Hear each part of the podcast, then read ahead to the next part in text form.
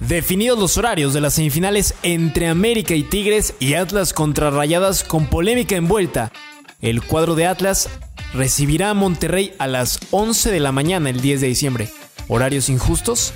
Además, Iván el Mister Pérez nos explica todos los detalles acerca de la fusión entre Meta y Tigres Femenil. ¿Cómo ayuda esto a la rama femenil? Te lo platica Brenda Flores en Footbox Femenil. Footbox Femenil, un podcast con las expertas del fútbol femenino, exclusivo de Footbox.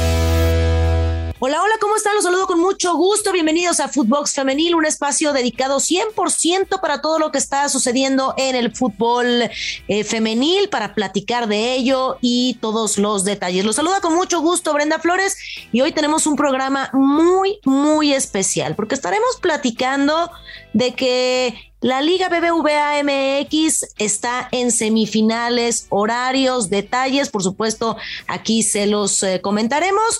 Y una alianza muy interesante que hace el equipo felino femenil, no se la pueden perder. Además que tenemos un gran invitado, Iván el Mister Pérez, con una cápsula y un tema que les va a parecer muy interesante.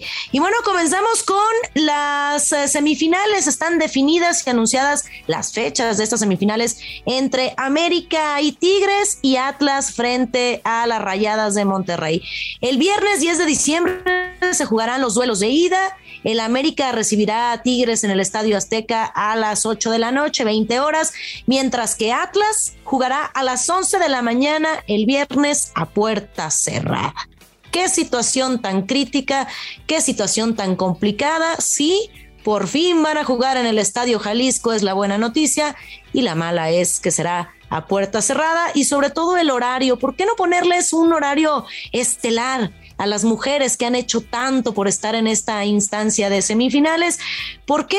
se siguen haciendo juegos tan eh, eh, relevantes en horarios tan poco accesibles para los aficionados. Creo que es momento de recapitular y de tomarnos en serio esta situación, esta Liga BBVA MX femenil, si queremos que vaya creciendo. Todos los equipos eh, femenil al mismo tiempo ya deberían estar jugando en los estadios principales de sus, de sus instituciones. Por supuesto que sí, no debería de haber cabida para que las mujeres jugaran en otro estadio que no es el principal donde juega la varonil. Interesante platicar de este tema, todo esto que está aconteciendo en las semifinales, sobre todo el Atlas que da un golpe de autoridad y que, bueno, las, no sé si llamarlo, las esconden a las 11 de la mañana para que se, se lleve a cabo este partido a puerta cerrada. Y por otro lado, las Águilas del la América haciendo bien las cosas, respetando esta importancia de los partidos partidos, 8 de la noche en, en el Estadio Azteca. Sí, definidas y anunciadas las fechas de semifinales, ya lo saben, viernes 10 de diciembre se jugarán los duelos de ida. Y ahora nos vamos con otro tema que es muy relevante. Vamos a escuchar ahora, como ya es costumbre, en este programa a nuestro compañero Iván, el Mister Pérez de Negocio Redondo, quien nos trae una cápsula de la fusión, escuche usted muy bien, la fusión entre Meta y el equipo de Tigres femenil. ¿Quieren saber de qué se trata? Vamos a escucharla. Hola, ¿qué tal? ¿Cómo están todos en Footbox Femenil? Muchísimas gracias. Mi nombre es Iván Pérez y hoy quiero hablarles sobre un punto que me parece eh, relevante y es esta asociación que dieron a conocer Meta y los Tigres, eh, sobre todo enfocado al fútbol femenil. Lo vuelve a hacer el equipo regiomontano, una vez más comprometido con, con el fútbol femenil y ojo que está, digamos, em, eh, esta incorporación de Meta que incluye eh, pues obviamente Facebook, incluye Instagram, eh, todo, todas las compañías que están alrededor de, la empresa de Max Zuckerberg, bueno pues vamos a tener el logo de Instagram en la camiseta de el equipo femenil, lo cual no es poca cosa.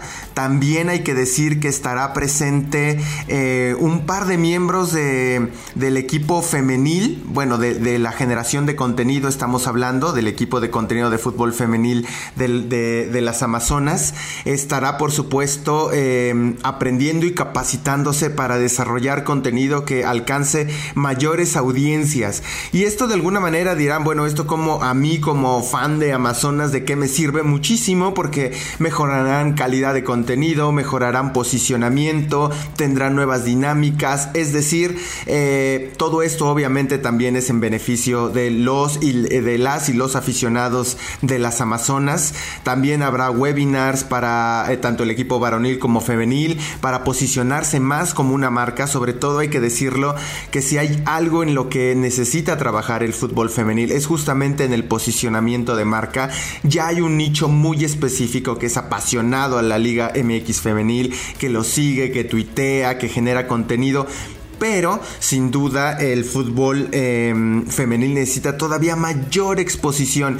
Y justamente una de las recetas que más ha funcionado a nivel internacional es que los propios atletas, las futbolistas se conviertan en generadoras de contenido, de dinámicas y de calidad. Y bueno, hasta este momento no hay mejor plataforma, hay que decirlo, que Instagram, que ha sido una de las plataformas más importantes de los últimos años, quizá la de mayor despegue de meta, obviamente Facebook, em, también algunos lo han detonado a partir de WhatsApp eh, y algunas otras plataformas que no pertenecen a este grupo como TikTok, que también ha sido una sensación.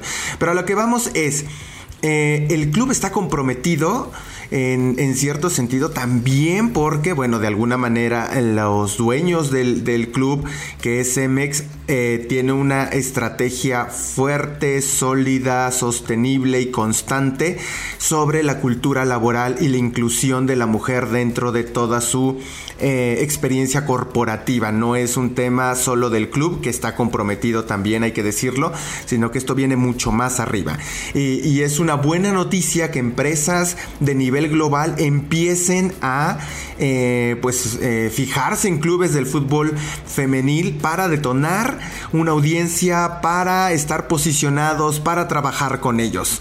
Bueno, pues esto ha sido todo. Muchísimas gracias por su atención. Se despide Iván el Mr. Pérez. Los invito a escuchar Negocio Redondo. Hasta la próxima.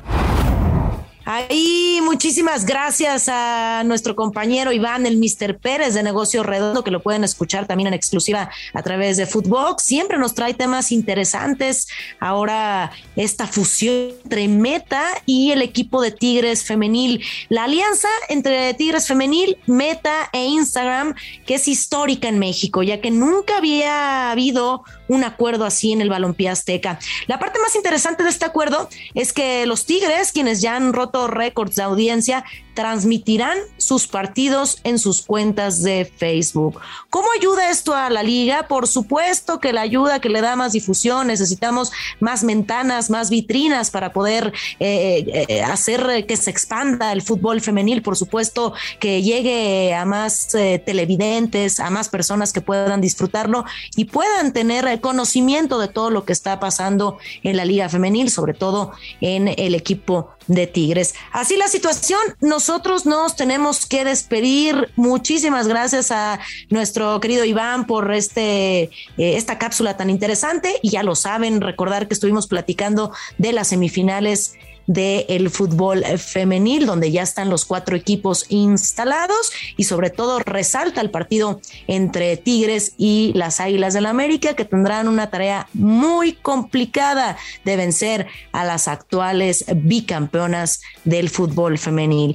Me despido, muchísimas gracias. No olviden escucharnos en Spotify, también nos pueden seguir de lunes a viernes y a través de nuestras cuentas personales arroba Brenda Flowers R. Pueden encontrar a Footbox en todas, absolutamente todas las redes sociales. Escríbanos, nos despedimos, hasta la próxima. Footbox Femenil, podcast exclusivo de Footbox.